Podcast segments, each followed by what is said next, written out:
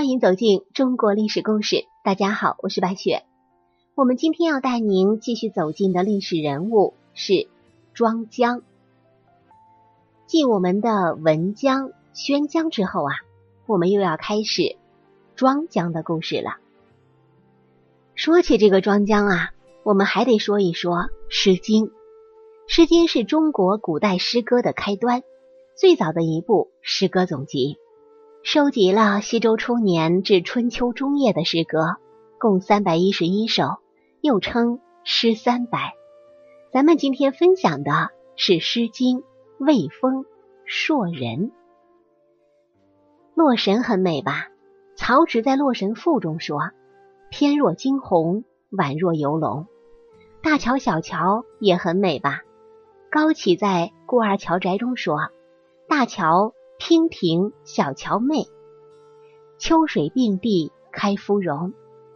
汉武帝的李夫人也很美吧？《李延年歌》中说：“北方有佳人，绝世而独立。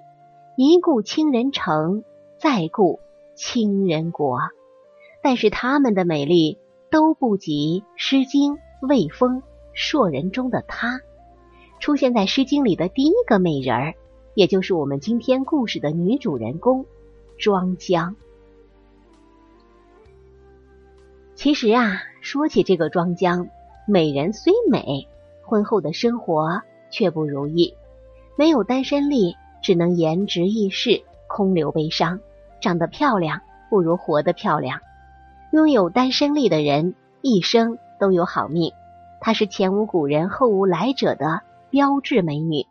甚至后来的沉鱼落雁、闭月羞花这四大美人儿都逃不过她的影子。咱们先来看一看这首《魏风·硕人》是怎么写的呢？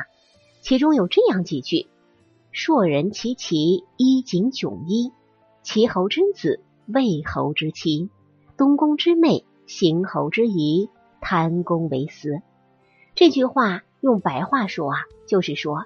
庄姜是一个非常美丽的女子，身着锦绣衣裳。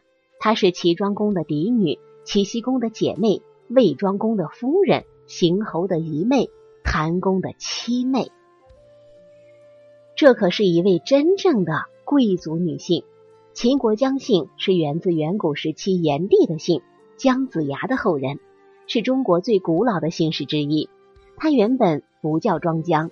因为出嫁到魏国，她便连人带名字都是魏庄公的了。《左传·隐公三年》中记载说，魏庄公娶于齐东宫得臣之妹，名曰庄姜。在封建时期呀，女子的身份是不如男子的。虽然说贵为公主，后来又成为一个国家的王后，但是这个庄姜。却无法与自己的父亲一样名载史册，而他的夫君魏庄公再昏庸，一样也能被写入史籍当中。可怜出现在《诗经》里的第一个美人儿，连属于自己的名字都没有留下。说起这一天啊，是魏国最热闹的一天。魏国国君迎娶了一位齐国的绝世公主，一听说是个美人儿，还是个公主。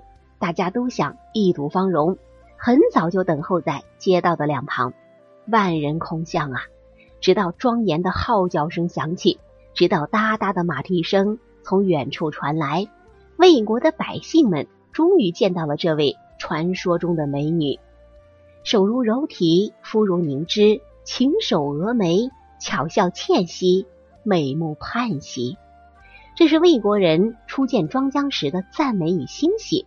一双纤纤细手，像细草的嫩芽一样柔软灵活；雪白的肌肤像凝脂一样细腻光洁；额头饱满，眉毛细长，浅笑盈盈，顾盼传神。这是标准的美，无法复制的美，可谓是美不胜收。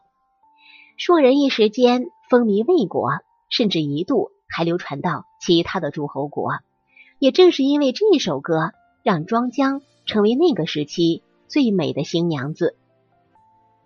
直到如今啊，这首赞美诗仍被称作是汉语中描写美女的开山之作。从此以后，美人是各有各的美，却都有着庄姜的影子。《硕人》这首诗啊，确立了三千年来的审美标准：修长、白皙、丰腴。所以说，整个魏国在这一天都沉浸在欢乐的海洋之中，而抱得美人归的魏庄公自然也是高兴的合不拢嘴。庄公当然是喜欢庄姜的，他喜欢庄姜出尘飘逸的气质，喜欢庄姜的温婉可人，更喜欢他眉眼之间的柔情。可是啊，庄姜的婚姻是一桩政治联姻。魏国需要强大的秦国保护，所以年过半百的魏庄公迎娶了豆蔻年华的庄姜，做了秦国的女婿。庄姜是王后，如果生下儿子，那就拥有名正言顺的继承权。如此一来，魏国的王位中便有了秦国的血脉，这是对魏国不利的。所以，庄姜注定无子。作为秦国的公主，庄姜出身十分的高贵，有着倾国倾城的美貌，又有着尊贵的地位和身份。还有一辈子都享不尽的荣华富贵，是天下女子们都极力追求，甚至是一生都无法企及的高度。但是在这个无后为大的年代，三年都没有生下一儿半女，这是对美人最大的打击，也一下让庄姜从神坛跌落到俗世。三年过去了，魏庄公又迎娶了别的女子为妻，从此。这个硕大的皇宫有了陈国的女子丽归、戴归，还有了别的女人。她不再是魏庄公独一无二的女人，而是众多女人们当中的一个。上天赋予女人美貌之时，却总要搭上悲惨的命运。似乎只有这样，才显得上苍公平。所以啊，后来的庄姜没有浪漫的爱情故事。只有独自守着深宫的寂寞，独自垂泪叹息，和当初出嫁时候的盛况对比是如此的鲜明。准美女庄姜自是难逃一个悲字。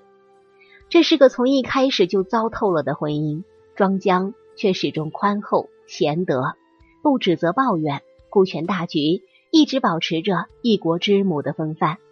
庄姜包容了韦庄公，可是以他的身份。却不愿意谄媚于庄公，就连魏国的子民都在为庄姜打抱不平，就连不怎么评论女人的孔老夫子，也对庄姜大加赞美。《论语》中记载说：“子夏问起孔子，古人写庄姜巧笑倩兮，美目盼兮，为什么那么美？”孔子回答说：“绘事后素。”什么意思啊？就是说。绚烂的图画必须在白色的绢子上才能画得出来。庄姜看起来那样美，最重要的是因为她的品德。有品德，那才是真正的美。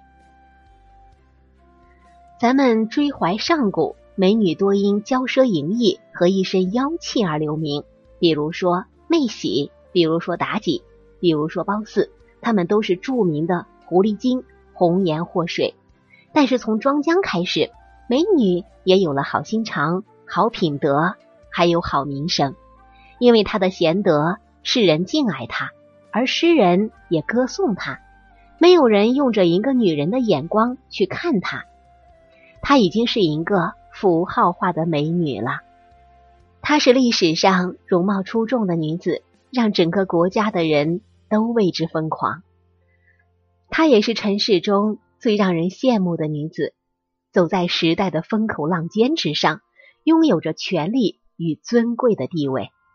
可是，她想成为最普通的女子，相夫教子，坐享天伦，平淡的走完自己的一生。然而，自古美人如名将，不许人间见白头。当繁华褪尽之时，庄姜便以写诗作为精神的寄托。度过了他以后漫长的人生岁月，愤怒出诗人，不得志出诗人，哀怨和孤独也出诗人。命运如此安排，中国古代第一个女诗人出现了。不快乐的庄姜在诗歌中寄托哀思，耿耿不寐，忧心悄悄，饱含了一个女人一生的眼泪和苦楚。庄姜的悲是社会带来的，在那个时代，女人没有办法自食其力，即使是才貌双全、出身高贵的庄姜，也没有逃离这样的宿命。而我们生活的这个时代，女性可以有独立的人格和生活，庄姜之悲也会逐渐消失在我们的生活之中，但是庄姜之悲也会被记录在历史之中。好在她的美、她的诗、她的貌和她的才都记入了千古史册，引领着中国几千年来的审美潮流。这也算是对庄姜最后的告慰吧。好了，朋友们，咱们本期的故事到这里就结束了，感谢您的收听。喜欢的朋友欢迎点赞转发，也欢迎您评论留言。下期我们将带您走进张其贤的故事。张其贤。被历史称为饭桶宰相，那这个名号是如何而来的呢？这个张其贤又将带来什么样的故事呢？我是白雪，下期再见。